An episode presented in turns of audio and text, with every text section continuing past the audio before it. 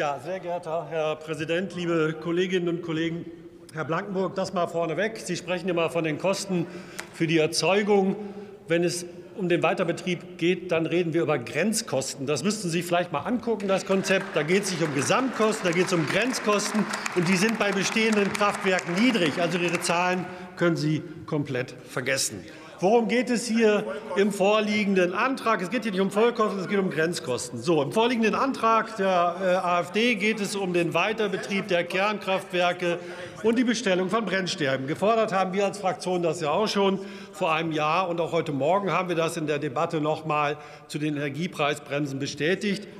Ich will aber auch noch mal ganz ausdrücklich sagen hier, dass wir das nicht aus Begeisterung für diese Technologie tun, sondern aus Sorge um den Klimaschutz.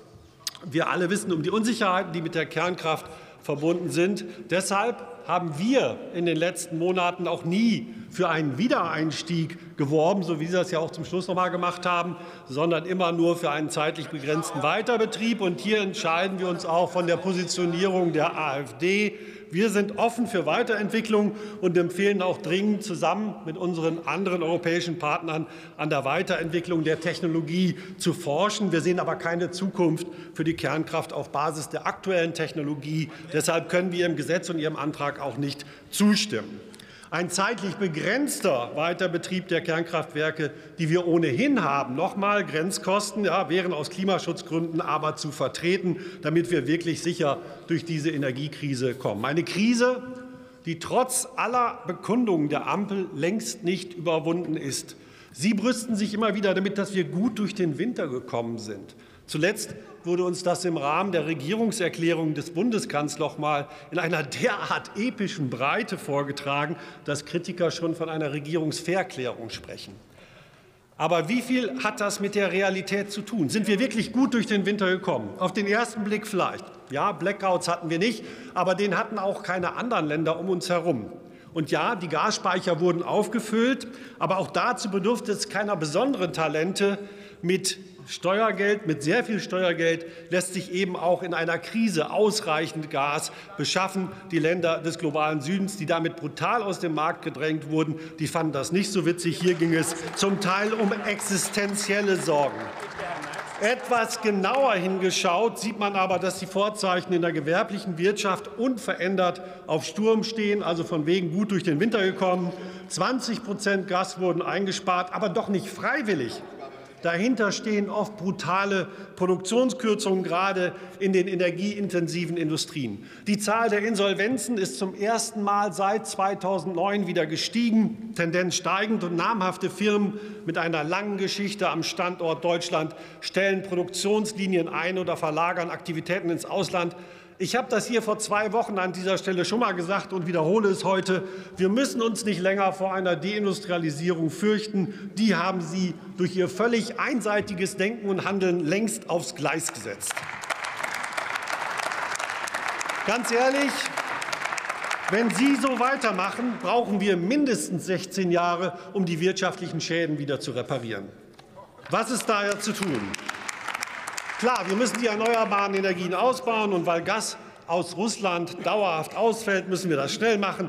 Genau deshalb haben wir gestern ja hier auch einen Antrag zum beschleunigten Ausbau von Solarenergieanlagen ins Parlament eingebracht. Aber bei allem Bemühen, der Ausbau wird Zeit brauchen, er wird Geld erfordern, viel Geld, und er braucht Fachkräfte, die wir nicht genügend haben. Stichwort demografischer Wandel. Seien Sie daher ehrlich. Bei allem guten Willen, den ich Ihnen durchaus unterstelle, ein Scheitern ist möglich. Die Energiewende wäre nicht das erste Projekt, das in Deutschland scheitert. Und Sie selbst lernen das ja auch gerade schmerzlich. Die Ziele zum privaten Wohnungsbau aus dem Koalitionsvertrag vom letzten Jahr, wenn ich daran erinnern darf, die haben Sie schon mal krachend verfehlt. Und auch in diesem Jahr werden Sie die Ziele nicht einhalten. Aber gerade weil ein Scheitern möglich ist, können Sie doch nicht einfach alles auf eine Karte setzen und dann in zehn Jahren sagen, oh, sorry, es hat leider nicht geklappt. Das wäre eine Katastrophe für den Industriestandort Deutschland und damit für unseren Wohlstand. Denn vieles, was jetzt nicht gemacht wird oder abwandert, das kommt ganz sicher nicht zurück. Unmittelbar nach Kriegsbeginn im letzten Jahr hätten Sie Ihre Politik umstellen müssen, und zwar auf Pragmatismus pur. Nur so wären Sie der Dimension der Krise gerecht geworden. Und dazu hätte eben auch gehört, schon damals einen Beschluss für einen befristeten Weiterbetrieb der bestehenden Kernkraftwerke zu fassen.